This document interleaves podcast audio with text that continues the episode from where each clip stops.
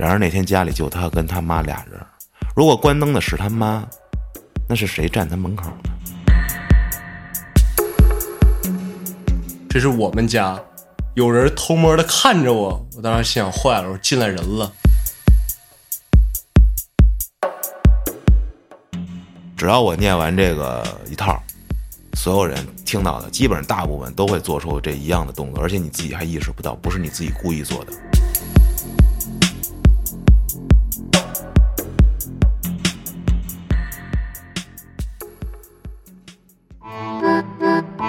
欢迎收听由后端组为您带来的邪事儿栏目。如果您有一些比较有意思的经历和故事，可以关注后端组公众号投稿给小编，也可以通过小编加入微信群和我们一起交流互动。大家好，我是老安。大家好，我是秋。大家好，我是小俊。今天第一个故事投稿的朋友叫喵呜叫着的阿刁。这个听众我印象深刻。嗯倒回子非鱼那期，我不是有喵，啊然后人家从下面评论说这是在叫我吗？啊喵呜叫啊！我记得我在评论区也经常见着他哈。对，没想到今天就到了他的故事。话说在二一年六月，公司组织他们去湖南开会，这行程是四天三晚，因为只有她一个女生，所以她一直自己住一屋。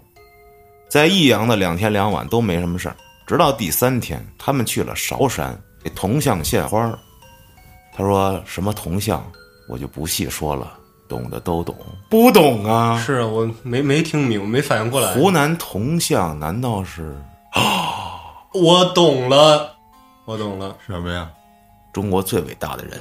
哦，橘子洲头。但是咱们从这儿思考半天，可能人家说的不是一回事儿不是一回事操儿。哎，这献完花儿，他身边的人都拿着手机拍照，这时候内心感觉很沉重，突然想哭。他们不是出差的去吗？可能中间有一段这个你到一新地儿，可能团建，啊玩一玩吧，也有道理。就没有什么想拍照的想法。可是绕着这铜像走完一圈之后，就发现这所有人都跟那儿照呢。他说他又矮又小只，被几个河南同事夹在了中间，觉得他自己格格不入，嘴里念叨了一句：“是不是显得我太奇怪了？”就拿起了手机，点开相机，随手拍了一个铜像的侧面照，后面也帮同事拍了几张合照。转场的时候看了一下相册，突然发现他刚刚拍的那张照片居然变成了黑白色，这是为什么呢？就怀疑是不是拍照时手碰了这滤镜的键啊？就操作了一下，发现想要设置成黑白滤镜，并不像想象中摁一下就那么简单，得在相机最上方点开设置滤镜，然后拉到最后才能发现这黑白滤镜。而且，如果他没在后台把相机彻底关掉，只是退出切换到别的应用，那么再进入相机时，滤镜是不会取消的。但很明显，他们并没有关掉，他后面拍那几张都是彩色的。下一场，他们就去了索道，最上面有一个小寺庙，他和几个还有经历的同事爬了上去啊，拜了拜。晚上睡觉就被压了，先是听见有人打开了他的房门，关门的那一声“嘣”，非常的清晰，然后就听见很多人在他床的四周一直溜达，接着就感觉有一边的床垫传来了有人坐下来的，哎，下压感。慢慢的，他就躺在了他身边，哼，他当时就很害怕，浑身又动不了。这时间一久，迷迷糊糊的又睡着了。这件事儿第二天他也没跟任何人讲。回到了广州，晚上睡觉，十二点半左右，男朋友抱了她一下，她就醒了。哥们儿跟她说：“我刚刚被压了。”一直睁大眼睛不敢闭上，过了一阵才能动，因为害怕就翻了个身，抱着。因为这哥们儿全家就很怕这种灵异的事情，所以他就没跟这哥们儿说他前一晚也被压了的事儿。他就怀疑压她男朋友的跟压她的是不是同一个呀？哦，难道从湖南跟到他回广州了？因为他也很少出差，而且住的都不是尾房，所以也没有入住时敲门这种三件套之类的事儿，他也没做过。这就是他一次出差经历。合着是仨人睡了一宿，他说有好多人在他床边溜达，那是不是轮流都躺了会儿，都 溜达累了？我操！哦，我的天哪！啊，说今天是八月一日周一，那就是前俩月呗。对，就在七月三十号周六这天，她中午起来跟着男朋友和同事大哥一起去了他们公司园区路口一家还不错的湘菜馆。因为记得前一天晚上男朋友约了前同事谈事儿，她就想着这都出来了，干脆回公司加个班，把这个什么单子给审了啊开始卷，啊，这样月初的时候就能轻省点儿。嗯，因为这工作原因啊，月初月末他一个人加班，习以为常，对公司的环境也熟悉到跟家一样。可是那天回到公司楼下，天已经黑了，还刮着风，就感觉马上要下雨了。开了公司大门进去了，这前台呢，左右两个大门分开两个大办公区域，这我非常理解，就是你从这个电梯间儿咔一进，一个往左走，一个往右走，前面你正对就是一前台。哦，啊，就分开两边嘛。嗯，这咱出去拍摄去什么的，航空航天，什么的楼里的办公的都那样。进门开始，左边那门啊都锁着，这锁呢，一直咔啦咔啦响。因为阳台呀、有对流风，就非常像有人扯着这大门喊“放我出去 这也太具体了。这这响的声儿，放我出去！他开办公室大门后，第一眼是看到了坐在窗边的同事，这椅背上披着一红色外套。告诉说这给他吓了一大跳，嗯，这你的生活中得充满了惊吓。嗯，说还以为是坐了个人，接着就发现紧挨着的窗户没关，这俩人被风吸了起来。他们这窗户是往外推的，推一下就会卡住，要关窗户也要往外推一下，就往往外再顶一下才能往回拉。他把两个窗户都拉了回来关上，但是因为窗户又紧又沉，他就没拧把手落锁。还看见这同事放在窗台底下很多还没回传的合同，他就先穿过中间的会议室去把隔壁的阳台门关了，因为这不对流吗？再回来给同事发微信说：“幸好我这吃饱了撑的回公司，你没关窗，你这要是我没发现，合同就飞楼下去了。”其实就想提醒他一下，你下回得关窗户。过程中去了个卫生间，回来想把同事那外套拿下来，免得下次再吓自己一跳。结果走近一下，发现刚刚自己关上的窗户又他妈开了。左边的窗户只是开了一半，而右边的窗户是完全的开了，还顶上了锁。当时一下就慌张起来，怀疑刚刚我关了没有啊？可是他刚刚关窗的画面还很清楚的回放在脑海里。重新关上了窗户，上了锁，坐在前台的沙发上，跟同事发微信说这事儿。干脆回家吧，不是来加班的吗？我不敢了，啊，卷不动了。这个，回了自己办公室收拾。这时候他出去拿水杯，发现有个办公室的灯自己亮了。因为这周六园区要限电，所以除了他的办公室外，他只开了休息区和大门的灯。这灯不是我开的呀，而且前天晚上离开前都检查过了，这灯都是关了的呀。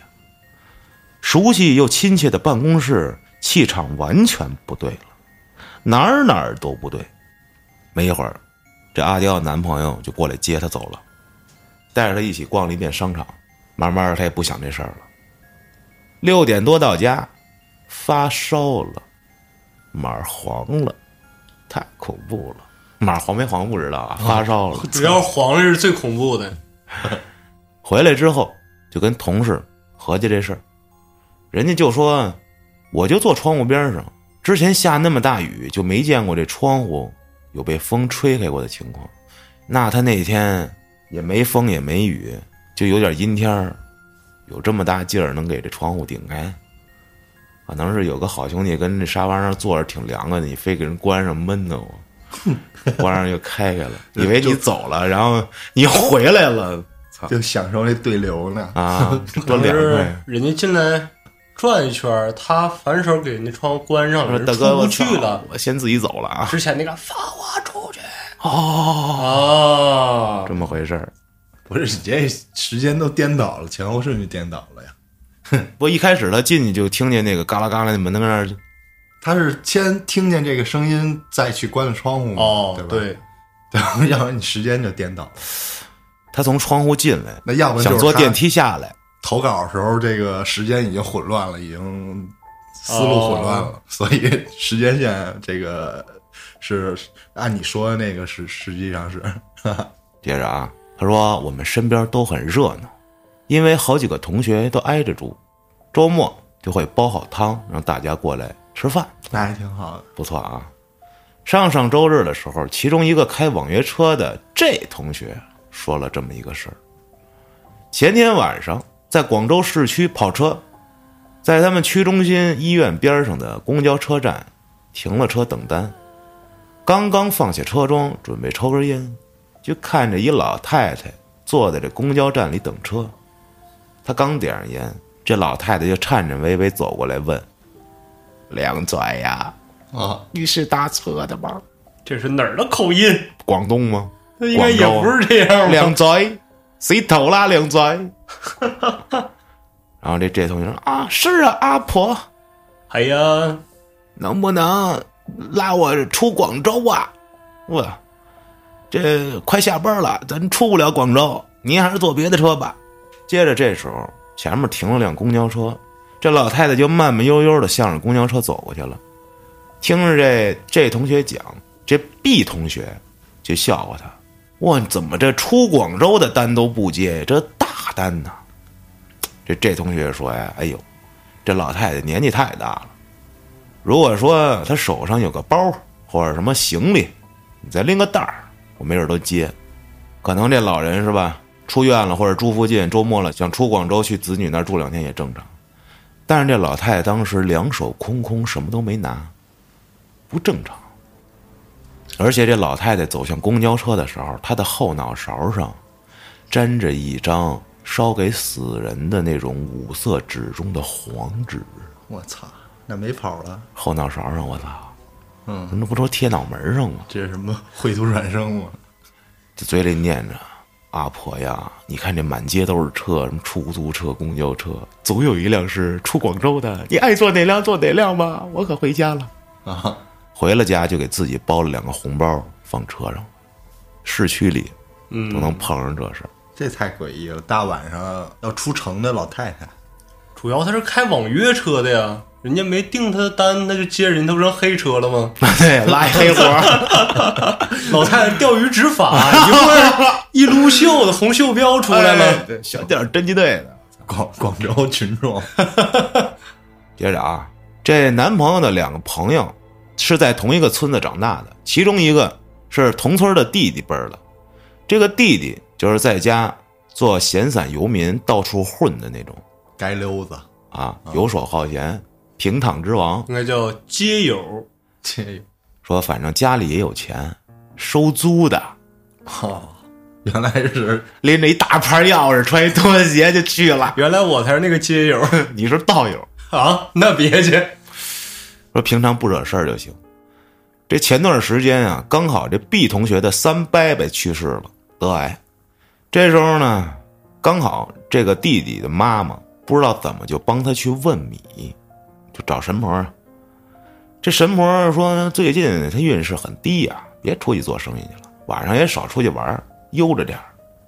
就在这 B 同学三伯伯去世的前一天晚上，这弟弟就梦见了这 B 同学的三伯伯，告诉他，明天要出山了，让他明天晚上千万不要靠近他。啥叫出山来？夜半三更过天桥，从来不敢回头看。应该也不是这个，什么咱修仙的金丹大成，可能说初三了，有有什么讲究，有什么说法？是不是就是办头七这意思？还是出丧啊？也不好。难道他打错别字了？我操！啊，这个评论区里有一个朋友给咱们进行了一个特别好的建议，嗯，他说：“这听邪事儿的，一般听众分两类，一类是信的，一类是不信的。嗯，他说他觉得咱们仨人儿可能都不太信，所以每次讲完一个邪事儿都会给一个合理的解释。但是呢，这样会让信的听众听了，会觉得没有心理期望的那种刺激感。哦，说为了照顾那些信的听众，所以可以下次无论是老安、秋还是请的嘉宾，可以不要再讲完邪事儿再做合理的解释，这样既可以照顾信的听众，也可以给不信的听众自己解释的空间。我相信这样节目会越来越好的。那我只能说一句话啊，我小俊不是嘉宾，真他妈嘚儿，我操！我是主播之一。啊，哎呦，其实他说的挺有挺合理的，这样能让这个更多的评论在底下产生讨论。那我凭什么就不许说说我对这件事儿的看法呢？我操！我讲完了，行，下一个故事我就咔咔我就接，我操 这有点硬，反正其实我以为他要说咱们三个人就已经分成三个派系了。啊！旭哥你是比较信的，秋哥是不太信的，我是我遇着的我信，我没遇着的我不太信。他是完全不信类型的，那！你这不就是墙头草吗？不是啊，我要真是碰见这事儿了，那我绝对信他。但是我要没碰着，我感觉他也未必那你鬼压床过吗？压过呀。那你就对鬼压床这个信是吗？也不是，就是别人符合我遇到过这种情况的，我信；情况和我不太一样的，我有待斟酌。啊，我遇上的肯定也像小军似的，你遇上了还不信，那是吧就真是有点问题有。点病了。还有一个就是，比如说一万个投稿里有九千个说的都是同一种类型，那他妈这肯定，比如说鬼压床，这绝对我虽然没有过，但我肯定信这个。你怎么能没肯定有鬼压床这事儿？你之前我哪儿被压着玩着手机，突然动不了了，你那还醒着呢那大哥，那，我醒着也被压，那算吗？那怎么不算？怎么不算呢？你要这么说也算，就是这种出现频率较高的情况，嗯，我会觉得这种是大概率发生的事儿，它可 发生率比较高，可能是真的。我上次说那古人怎么统计这个的嘛？是哦对啊，统计学，咱们我现在还是用的 这统计学个老方法。我信，我没什么不信的啊。你要说我信，我信；说我不信，我也不信。我就是混口饭吃，操，挺好的啊。感谢您的意见建议啊。这阿刁的故事就讲完了嗯啊，啊，不是，我记得刚才我讲一半的呀，对啊，最后那个就出山了吗？就就没了，没了。戛然而止了。但但是 但是在这个评论区里啊，嗯，他写了这么一段，嗯。说听了二百五十一期厉鬼缠身这期，说让他想起了在他三四岁的时候，那会儿很小，他们租的房子边上是一座小桥，房子后面出去就是西边儿有一次的印象中就感觉很吵闹，就满耳朵啊全是敲锣打鼓、叮叮当当的声。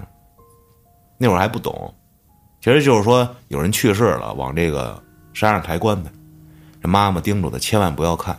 可是他不听话，他扒窗户往外看，就看见了一群像唱戏的那帮人，穿着唱戏的衣服，画着大花脸的人，在棺材旁边围了一圈又一圈，跟那又蹦又跳。一群人浩浩荡荡的往小桥这边走了过来，然后就不敢看了。但是他长大了之后，发现他们家这边根本没有这种风俗，后来也没再见过这种情况。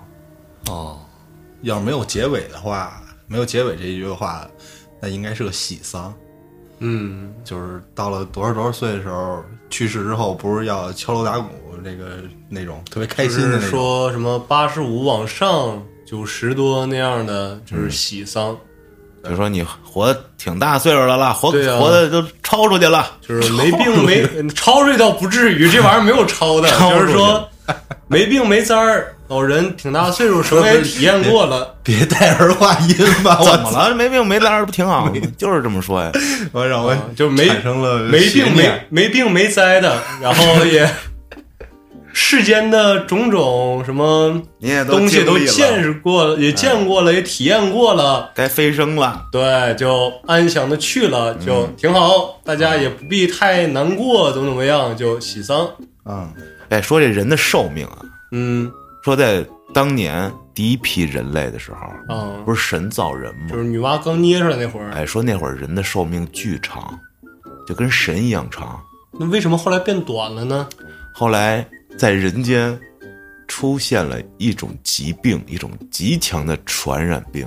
嗯，这个病的名字叫做爱。叫什么？什么？我想歪了，我想歪了。叫做爱，爱就一个字，我只说一次。然后天神他们就下来了，什么九天玄女啊什么，那会儿还不是九天玄女呢，九天玄女不是《水浒》里面的吗？哪儿哪儿都有。那是上天派来的女战神，教会人们各种耕地、嗯，治病、冶炼、战争、繁衍，就是中国的普罗米修斯。教会你们这些。然后他也得病了，后来就是这帮神也得病了，就跟人就串上了。也勾起了相思。哎，然后这时候人出来一位叫蚩尤，哦，不干了，骑着熊猫。就冲上了神柱，直达天庭，就要灭神，啊，屠神者啊，格尔 然后让神给拍回来了。啊，拍回来之后呢，就说你们这都去死吧，然后再造人出来就就寿命就短了。嗯，这个概念出自于《灵魂摆渡》第三季。我说怎么这么耳熟呢？哎呦，就是因为人吃生肉，那生肉里面有什么寄生虫啊、细菌呐、这那，它应该是比较短的寿命。但是这不是从科学解释。哦，现在还没到这一步呢，是吗？我我就是说传说嘛，哦说那会儿说皇帝啊，还是什么伏羲啊，你嗯伏羲那那那叫什么来着？三皇他们就是人身跟兽身合体那种，哦就是共生的那种，下半身是蛇那个是吗？啊这不是道爷讲过吗？是吧？反正那会儿不是传说，就是说说伏羲、女娲，嗯，人身蛇尾，对，还有那个共工怒出不周山的那个，他们那会儿不是也追求长寿吗？三叔小说里啊，哦不很早以前看的，那会儿说的就是西王母，嗯，他们那会儿就是在那罐子里养一个好像是蛇似的那种共生体，哦就是怎么这么科学呢？听着，这不是那个毒液的那个叫法吗？哦然后说白了就是寄宿嘛，就是共生，然后延长寿命之类的。哦，当然是神话传说了。嗯，西王母不是胡四儿也讲过吗？是啊，嗯，大老虎头，啊，哎，大老虎身子还是大老虎头来着？就是东王父、西王母、东王公、西东王王母，公对，是吧？反正各种形象，他们应该是。说这哦玉皇大帝跟王母娘娘这是同事，然后说那个后羿是个印第安人，对 对，那期题目好像就是这个。对个，对对，啊，那期牛逼。胡四儿讲了，从欧亚大陆直接给干到那个世界神话吧，希腊神话，我操，啊，讲人类的起源，对，太狠了，真是。学富五车，嗯，不止五车。你让我看多少本书，我也讲不出来。是，我净看漫画了，没看字儿，不看字儿。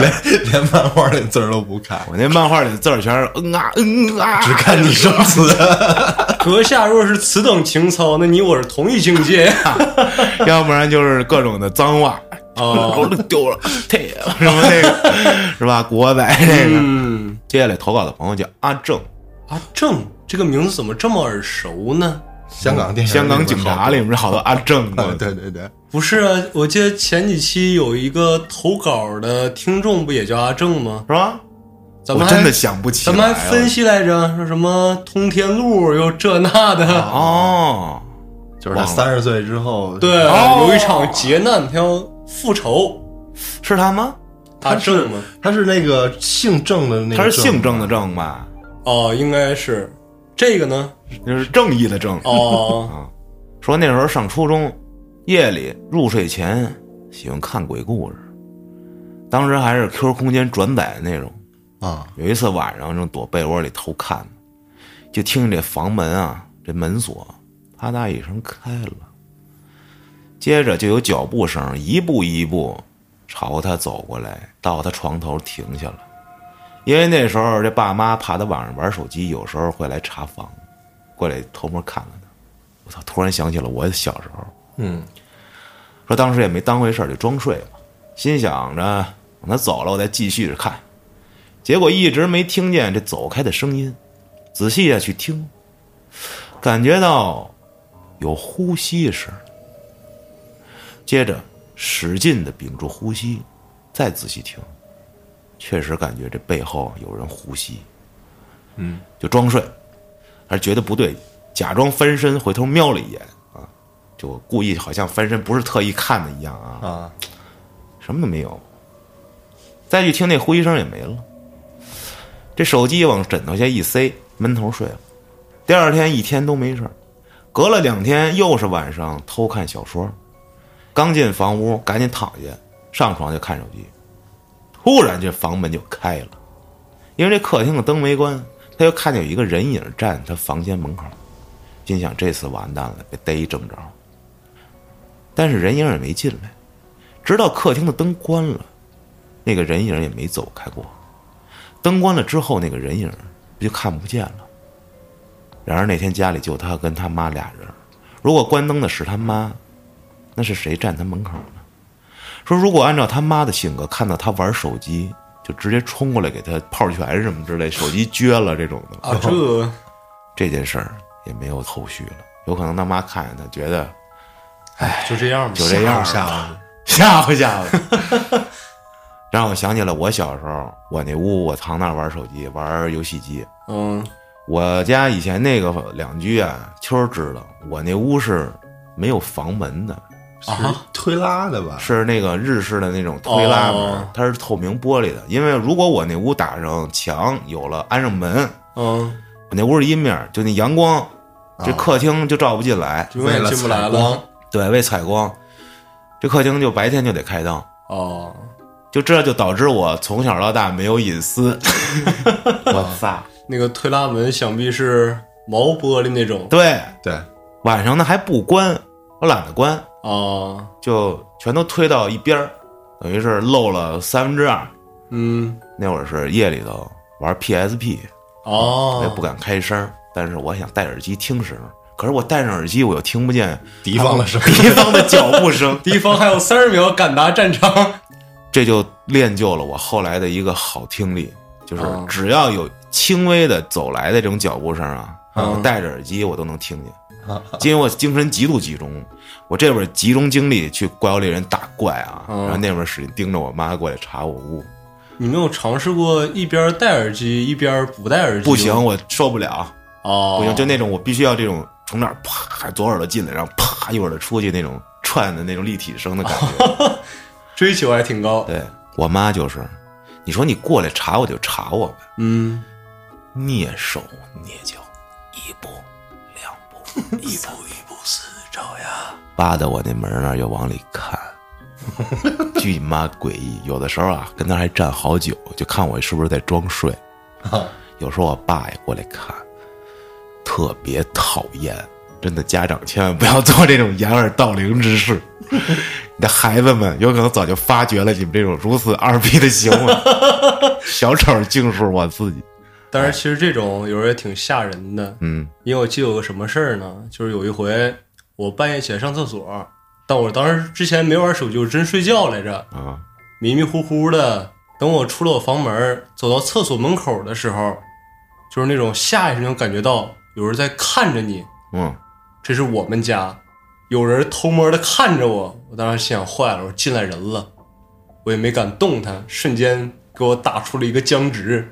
定住了。对，我就把头一点一点扭向那个目光的来源，看见我爸把着书房的门，露出来一半张张脸，瞅着我，然后嘿乐了我了，操！给我吓的哟！就是当时我看上的是我爸了，但是突然一呲牙，那个小白牙见着月光一反，吓到 这不应该是你爸操作呀？是你爸啊，不都应该直接就是教育你吗？上手。呃，他打我是为了闲着没事儿发泄一下，他吓唬吓唬我，可能是为了寻找快乐。然后我啊一叫，他笑得更开心了。这他妈吓唬自己孩子玩意儿也挺有意思的啊！但是我当时刚睡醒，嘴特别干，然后嘴上就各种的裂，嘴角也裂，嘴哦，唇也裂。然后这一大张嘴，对哗一下就裂开了。然后后来我也问过，我说爸，你这是干嘛呀？他说我告诉你，我当时我要叫你一声，你信不信？你更害怕。你这尿手上呢？主要我还在这憋着呢。主要是得分你用什么语气叫。你说啊小俊，那没事儿。嗯，小俊。那我就死。这第二件事儿呢，发生在他读大三的时候，陪女朋友去江西考试，他呢纯粹就是去玩的，因为女朋友考试，他又不考试，是啊，俩人就开了一电竞房，操 真还有这？说到了酒店，发现是一尾房，没多想，心想着就一晚上，打打游戏就过去了。因为这是电竞酒店，隔音效果不是很好，就能听见外面的声儿。这女朋友因为要考试，所以早早的就睡了，他一人跟那儿打 CSGO 啊，啊，你的战友可能打到了半夜两点多，他就戴着耳机，听见了一个女生的哭喊声。他经常打 CSGO 啊、吃鸡这种游戏，就听脚步、听呼吸，这个辨别能力还是很强的。酒店在二楼，楼下是街边儿听声音应该是从楼下路边传过来的。打了一局竞技，全程都有这哭喊声，脑子里说甚至都有了画面，感觉像是两个人闹分手。直到一局游戏打完，那个女的哭喊声还在。想着女朋友明天要考试，这么响的声会不会把她吵醒呢？你想他戴耳机的都听得很清楚。是啊，回头看了一眼女朋友，啊，睡得很好，他也没了玩游戏的兴致，跟朋友打了招呼，准备睡了。就当他摘下耳机的那一瞬间，那个哭喊声戛然而止。扒着窗台从上往下一看，街上一个人都没有。再戴上耳机，什么声也都没了。他也不确定是游戏里的声还是外面的声，因为游戏结束以后还有那个哭声。就当时啊，嗯，赶紧关机上床睡觉了。第二天问女朋友，我啥也没听见呀，睡得可香了。后来也没有再发生什么，只不过那个哭声是不是只是在这个耳机里才有的呀？哦，首先，我觉得不是，又开始了。来进行你的科学解释。我认为是这样的。他不是说有朋友吗？跟朋友打招呼去睡觉了吗？然后他们交流的时候，会不会用的是一款叫做 YY 的语音软件儿？啊，他是开着是自由麦，然后朋友那边也是自由麦。对，呃，朋友那边传来的声儿，哎，对，而且这一局里，你如果是五黑的话，那就你有四个朋友都是开着自由麦，他们的街边可能会传来这种声音。而且如果他们那个麦要不开降噪，不是指向性的，它边上的环境音也一收，你就会有各种的杂音啊，特别乱那种。对，就因为我之前不是有一回我遛狗嘛，走到一个电箱边上，不是说过吗？啊，我听见有人说话，嘈杂，你知道吗？然后我他妈当时吓死我了，然后我就以为是那电箱发出的声音，电箱说话了。啊，然后我就走到那电箱旁边，它是半人高那种落地式电箱嘛，我就把耳朵贴过去听，只有那电流的声音啊，就那噔那种嗯机器的声音，嗯，我就想，哎呦，到底什么呀？我操！我四四四四四周环顾啊，嗯，最后又传来了一个声音，然后我就发现是从我兜里传来的，然后打开手机之后，发现我那个 YY 那后台在运行的时候，然后里边有人在说话，哦大哥，你听不出来这声是从你裤兜里传出来的？第一第一下没听出来，操！因为他声音不是特大，他我手机声音要特大，我他妈不是直接听见了吗？啊他是那种我既能听见，但又听不清楚的断断那种续续的那种音量啊。而且当时是一个深夜嘛，比较恐怖。觉得是那个电箱里聊天儿的。哎呦，躲他妈电箱里聊天儿去那太妙了。小球刚才这么一说，我想起来前几天我看一视频，就是说在外国，就是有人去取取钱，从 ATM 机里面，就是一输入金额出来的不是钱，啊是纸，纸上写着 “Help me”，我操然后什么我被困住了，这那，当然写的肯定不是中文，因为我不会那单词。啊！然后之后那个男的出来就对着四周望，就是从监控里面看，然后从从那儿还喊说不要开这种玩笑了，嗯我知道你们是拍节目整我呢。然后一路瞅着就走了，之后又去另外一个人一取钱也是这个，就是他们都以为是说街头整蛊呢，直到后来有一老头儿过去取钱，出来这个说报警吧。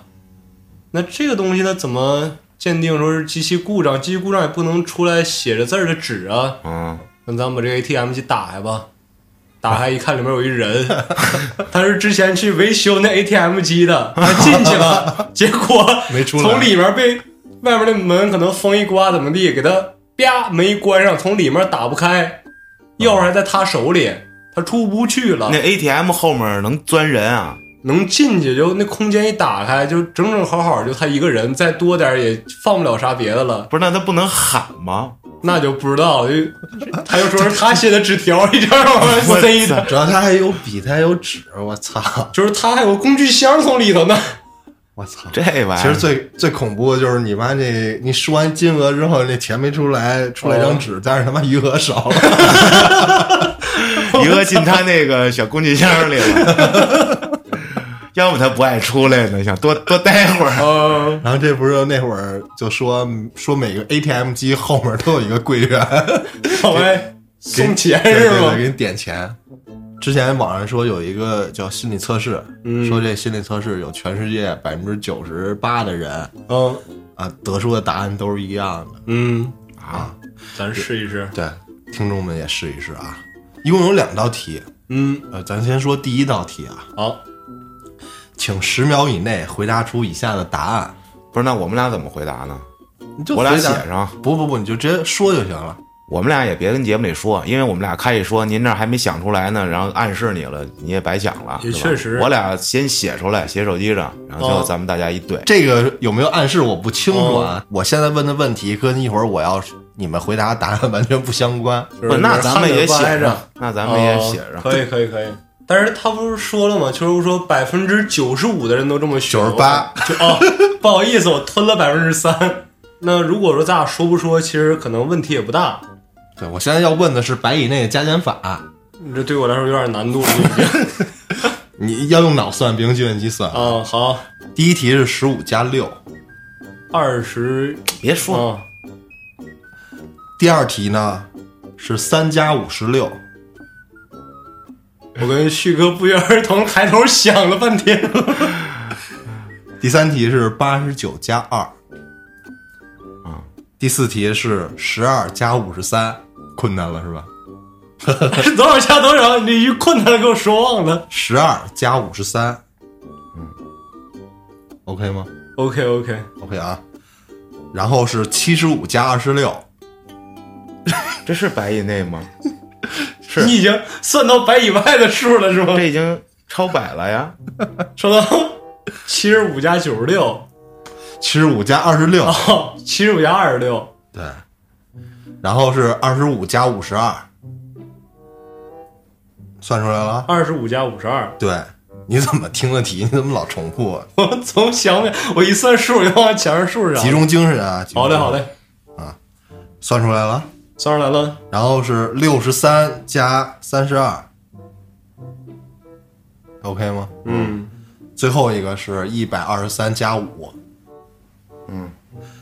那么现在，请你立刻想象一个带有颜色的工具，你会想到的是什么工具？想完了，我写好了，我发在咱们这个工作群里啊。什么工具会带有颜色？你给我问懵了。你就是你想一个带有颜色的工具。OK OK，我知道了，我明白了。嗯，大家想想到了吗？我已经有了自己的答案了。小俊呢？也有答案了。那你发出来呀、哦，你还截个屏，我操！是啊，不是说写备忘录里吗？直接发群里不就？我听你都写备忘录里了不？我操！啊，为什么前面算数的答案都是不一？算数，我看啊，这边老安选的是黄色的锤子嗯，啊，然后小俊选的是黄色螺丝刀。黄色改锥，行，现在你们俩已经是百分之二的那类的人。说这个答案，说这些问题之后，大家都会得出一个是红色锤子。说百分之九十八的人都会有这么一个第一个印象，这个红色锤子是一工具。当时我看的呢，我我想的不是锤子，但是我想也是红色，我想的是螺丝刀或者钳子或者锤子。我没有具体想的任何一个，我想的可能是一个工具箱里面的那个。哦，说听完这个题，百分之九十八的人都会选择红色锤子。那我接近，对你接近你是他是完全是那个百分之二的，嗯对，但是你俩很奇怪，都想到的是黄色。是那你们当时心里有什么活动吗？没任何活动，瞬间我就想起来，有可能也没有任何有可能，就我所就以下意识。所以我觉得这些加减法之后问你一个毫不相干的问题，它怎么会是一个心理测试？就是怎么说呢？就是你刚才一说什么颜色工具，我就想问是整个工具通体都是一个颜色，还是有一部分什么颜色？因因为我觉得，就是哦我印象中，咱们小时候家里那工具想锤子，是因为它那个把儿，把儿，然后钳子是它有那套儿。对，不然都是铁的呀。对，锤子可能红色的少，但是钳子那套一般都是红色红的啊我觉得啊，我的印象是，红色钳子是吗？对，这个我其实就是首先也算是首先想出来的第一个答案，反正是。哦，看评论区里见啊，看有没有跟我们俩一样的 还有第二个题，啊嗯。这算数吗？这还什么意思？就是有算数的东西吗？这这没有算数了，那个对我俩来说太折磨了这是一个 选择题。啊。那我们把答案也写出来呗。说，请第一时间选择出你脑海里闪过的情节。好的，你此刻想象一下，你眼前有一只玩具熊，它呢目前正背对着你坐着。你现在开始想象这只玩具熊的正面是什么样的？A，它在向你眨眼；B，他手里拿着棒球或者棒球棒；C，他手里拿着一束花；D，他戴着墨镜。没有啊？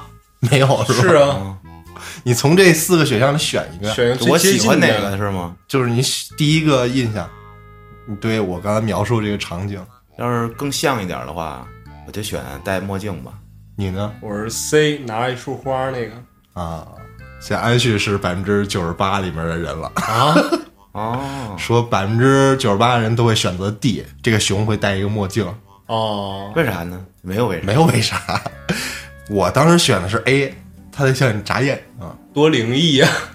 也不是灵异，我我的印象里这个熊是一个棕色的啊，可能会有一些衣服。呃，这种装饰，嗯，但是呢，这熊眼睛一个是一定是那黑色的塑料的那个小扣儿半圆形儿，对对对，我就是觉得是这样的。哦，这这道题就只有这一个选项是吧？就就只有这四个，选项吗？不是只有这四个，这个题就完事儿了是吧？对对对不是一系列的。对，当然这是可能只是一个所谓上的心理测试啊，哦我不知道大家是不是有都选 D，或者说都是红色锤子啊。你们有没有听说过十五的月亮十六圆？听说过呀？听说过？咱们那会儿小时候都玩过吧？对，当时这怎么玩啊？好像确实是啊。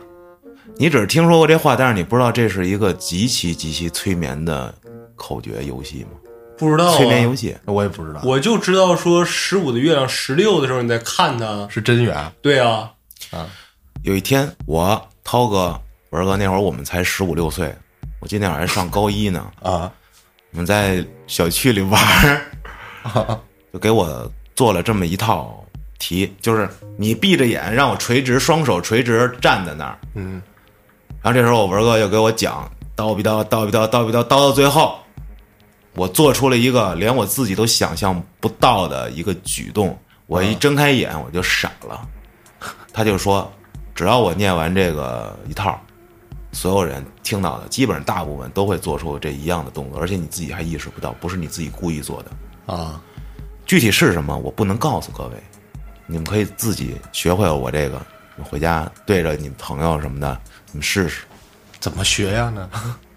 首先让他闭上双眼，双手垂直站在你面前，你俩面对面，你给他讲。有一天，你妈妈给你买了一只红色闹钟，它每天会响三下，然后拍三下手。但是有一天你把这个闹钟弄丢了，你必须要绕地球三圈才能找到它。这时候拉起他的胳膊，由上而下抬起来一下、两下、三下，然后放下，一圈、两圈、三圈啊。是拉两只手吗？对，啊，这个时候你遇到一位白发老头儿，他带你来到了一片红色的树林儿。这红树林里面有一座红房子，红房子里面放着一口红棺材，红棺材里面有一只红毛僵尸。他跟你说，这个时候啊，你一边拍手一边说：“十五的月亮十六圆，十五的月亮十六圆。”你就一直重复下去。接下来他会做出一个动作，你跟他都吓一跳。你别告诉他，事先做这个游戏的时候，我也不告诉你会发生什么。当然，知道的朋友都知道，别跟评论区里剧透啊，没意思了。大家去试试去行，啊，试试去。对，那刚才秋哥说这么多，我想起来了一个我之前知道的一个心理催眠小游戏，啊，但是像刚才秋哥说的这个，咱俩不是失败了吗？嗯没失败呀，这不是成了一个吗？我，啊、但是你失败了，但是我这个测试，我当时学会之后，我给我身边很多朋友都试过，啊没有一次失败的，是是我的装杯利器。说说，跟大家分享分享这个时候，你们俩先打开那个 咱们三人群聊，啊。啊，现在开始从下列词语中选择任意一个，记住它。啊，这些词语分别是滑雪、垃圾箱、鼻涕、咖啡、杯子、冬天、温泉、年糕。选一个记在心里，嗯，好吧？然后现在从下列词语中选择一个和你刚刚选择的有关联的词，嗯，分别是计算机、大米、雪、馒头、针、牛奶、餐巾纸、电话。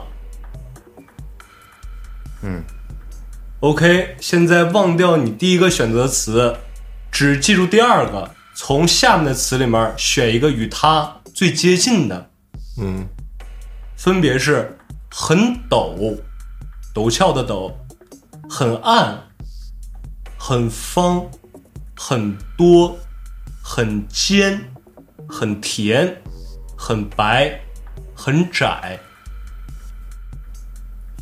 OK，现在把前面都忘记，只记住你刚才最后选择那个词啊从下面选择一个形容词来形容它，分别是小刀、铅笔、金字塔、宇宙、砂糖、狗窝、乌龟、桌子。选好了吗？选好了让我猜一猜你们选择的答案。啊，你们选的是砂糖，因为你们内心都是很甜蜜的人。啊，是猜最后一个答案吗？，对，就最后一个砂糖。你你你是吗？我发出来吧。什么东西啊？你们俩内心一点都不甜，你们俩过于那什么了。不是，我觉得老安选的这个毫无逻辑啊，他我我这其实相当有逻辑啊。你你怎么会呢你你第二个词跟第一个词温泉和电话有什么联系？我打电话给那边约一个温泉，我去啊。然后第二电，话和很窄有什么这关系？手机不很窄吗？那难道很陡吗？那很窄跟桌子有什么关系呢？你手机难道放在宇宙上吗？放桌子上吗？我能放砂糖里吗？毫无逻辑。我操，太有逻辑了！按他我这这么说是逻辑，但是我听题的时候，哦，你这咖啡餐巾纸很白，桌子是怎么回事？咖啡洒了，拿餐巾纸擦吗？餐巾纸很白，从桌上擦桌。子，操！第一个他第一个词儿是我觉得是它是有暗示性的啊啊，啊，它肯定肯定是跟最后一个答案你选那个砂糖是有其直接关系的。其实就是所有的，你不管选哪个，你只要按照正常思维的，最后都是砂糖。我给你分析一下正常，，就是滑雪、什么垃圾箱、鼻涕、咖啡、杯子、冬天、温泉、年糕，啊，它们其实无外乎就是很白，嗯或者说是什么垃圾箱里面，你下一组词里面肯定就是什么方的什么餐巾纸、什么鼻涕这那的，就都是这些。那不能是电话吗？就是谁会想到很白的东西跟电话它能有联系呢？对吧？我选的答案是哦咖啡、餐巾纸很白跟桌子。我的逻辑是第一个词嘛，就是咖啡，然后跟第二个餐巾纸有关系，是因为喝完咖啡不得擦嘴吗？啊，然后餐巾纸这块儿就已经步入正轨了，已经对对对，很白，啊，很白。很白。跟桌子呢，就是我我想是餐巾纸得放桌子上，我这手机得放桌子上不。是啊，让你忘掉前面，只记得最后一个词跟下一个词有什么关联？那很白，下面这些东西，什么金字塔、有宇宙、砂糖，白砂糖嘛，肯定白，白最后就归到砂糖了嘛。可是我这很窄，我只能想象成桌子了因为我当时我一说做心理测试，我做这个的时候，我就特别各色，啊我就选一个最脏的，第一个我就选鼻涕，啊！然后下一个跟什么跟鼻涕有关系啊？说餐巾纸，我擦鼻涕 啊。说餐巾纸是什么样的呀？是很白的。然后什么？那白和下面哪个有关系啊？跟什么小刀、铅笔、宇宙、狗窝有什么淡关系？砂糖，白砂糖。啊就你不管怎么样，你按照正常逻辑来说，应该是啊！它是一个那个，这是有暗示的。对对，这是纯暗示。啊，就是你看着可能说什么风马牛不相及的东西，其实从第一步就给你下暗示了。是是，听题的时候我听出来了，但是谁能想到你们俩思维这么清晰？可能我是这个很白跟桌子这块选的有问题，我可能把桌子跟那个纸连对，我一个。其实桌子跟电话。其实你们两个归到很白的那块儿，下一步我感觉就是吻是砂糖，但谁想到你们是一个完整的故事线，你们忘了我说的那个把前面的词儿忘掉，你们忘不掉的。不不，这就是心理暗示。我记得是怎么说呢？有哦有的人他不接受心理暗示，啊，是吧？这是你们我应该上课的时候，没接受心理暗示吧？对，咱们属于不接受心理暗示，因为这个特别明显啊。这个这我还是按照我的想法去想的。是你，对你不是没按照暗示，你是没尊重我，你忘了我那句忘到前面的话了。因因为这题太明显了，包含这个暗示嘛。是啊，我记得好像是心理学有方面，他有一种人是不接受心理暗示，然后这种人是有一种什么什么性格之类的，啊，这就不展开了。嗯，然后呢，今天展开咱也不太不太了解了。我这绝对就是一个完整的故事线。我从桌子上拿一个很窄的手机，拨打了温泉那边电话。你好，啊我今天下午能过去吗？操 牛逼呀、还得是你呀、哥。我能给你反着推。是啊，这挺有意思。我之前我记得还有一看过一个说测你是不是潜在的这个什么杀人狂，啊，啊，当然这个我觉得没有特别有意思啊，因为他会问你一些，比如说你你现在杀了一个人，然后直接问你为什么，他没有什么选择或怎么着，他会靠你凭空说。然后如果你说的这个答案的话，跟他这个标准答案，所谓的标准答案，呃，契合或者说是意思相同，他继续往下嘛，然后再问你，如果你杀了这个人之后，你要处理尸体。啊、但是这个尸体你明明可以一个人处理，但你非得叫一个你的朋友。嗯，这个时候就问你为什么你要叫朋友？说正常人一般会回答说，觉得两个人一起处理尸体会比较方便。但是说，不暴露给另外一个人了吗？你听说呀，说如果是杀人狂的思路，他会说，他会回答这个问题说，这次我处理尸体叫了一个我朋友，这样会是我们两个实际上是一条船上的蚂蚱。嗯，下次我在杀他的时候会简单一点。没道理啊。所以说这个就就不在节目里，呃，跟大家测试了，哦没啥意思，我觉得这个。但是我刚才突然想到一件事儿，就是我脚已经快把我鞋抠穿了。咋了？因为一开始我给你们做完测试之后，不是说没我都不让不让你们发那些东西，因为我心里面想的是肯定是这个。啊，啊，我跟我朋友面对面测试的时候，我压根儿都没让他们出来答案，我就直接把这个结果说出来了。啊有没有可能他们最后答案也不是这个，然后就一块儿陪着玩儿啊，好牛逼！我当时有那么一瞬间想说，哇塞，好好牛逼！但是我想想算了，没准儿你可能这是也是下了个套儿，还是怎么着，想来个反转，然而没有反转没，有反转，最关键是我把我身边所有朋友都试了个遍，没准儿他可能百分们之七十都是哄我玩儿呢，从这儿。那他们挺惨这个今天这个几个小游戏，大家可以拿回家跟朋友试试去哈，啊。有点意思。呃，还是我挺好奇那个十五月亮、十六月你，会发发生生什么？对，一会儿录完这期，咱俩就试一试去。啊单独咱出去试试去啊。但我不太想试，我感觉有点幼稚。是有点诡异可以是你，我相信那是我十多年前的时候玩那游戏，哦没想到最近我又在某音上看见了，哦我瞬间才想起来，我操，对，当年还有这么一个牛逼游戏，我居然忘了，啊，嗯百试不灵。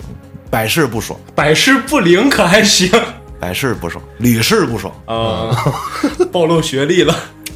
好了，今天咱们也就聊这么多吧，感谢您的收听，下期再见。